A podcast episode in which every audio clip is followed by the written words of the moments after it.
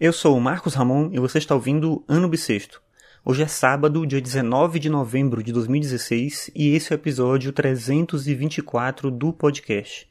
E nos últimos dias eu tenho falado sempre sobre arte e eu decidi trazer hoje mais uma vez uma reflexão sobre a arte a partir de um texto do Matisse, do Henri Matisse, que é um artista francês, e é um texto que se chama É preciso olhar a vida com os olhos de criança.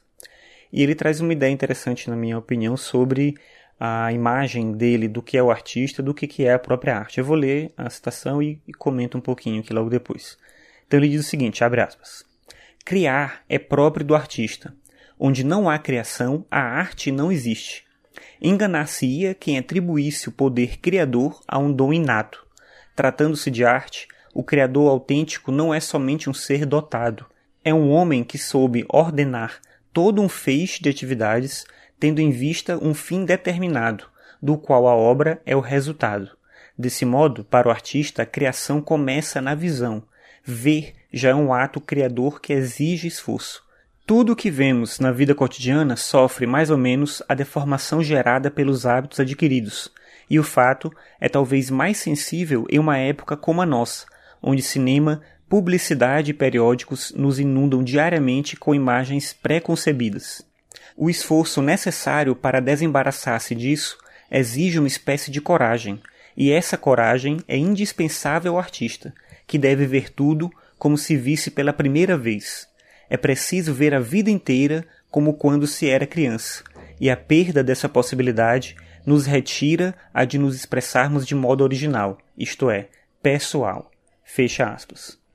Então, ele traz duas ideias que eu acho que são interessantes. A primeira é essa forma de ver a arte não como um processo do gênio, aquele que tem um dom, que nasceu com uma capacidade, mas como um processo de coragem, não um processo de esforço. Então, os autores românticos defendiam muito essa figura do gênio, aquela pessoa que nasce com uma capacidade sobre-humana e que nos ajuda a ver o mundo de uma maneira que só ele pode ver. Autores posteriores ao romantismo, Nietzsche, por exemplo, já discute isso em outros parâmetros, dizendo que a genialidade é fruto do trabalho, do esforço, da dedicação, que teria todo um processo nesse sentido.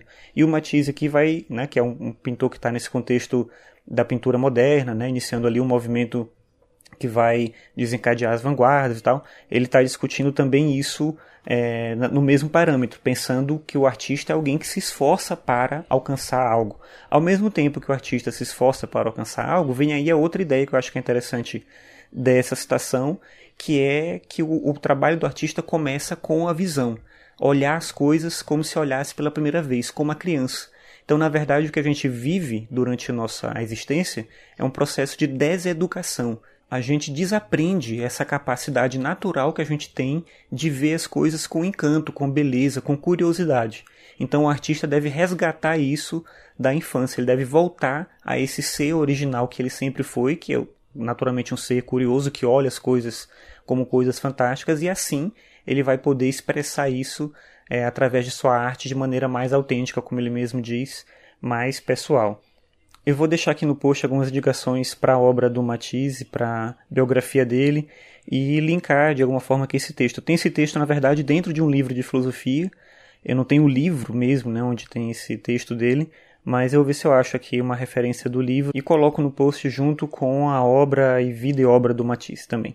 Então fica aqui essa indicação da vida e obra do Matisse junto com essa reflexão sobre a importância da gente olhar a vida com os olhos de criança, algo que a gente não deveria perder de forma alguma. Então, por hoje é só, até amanhã.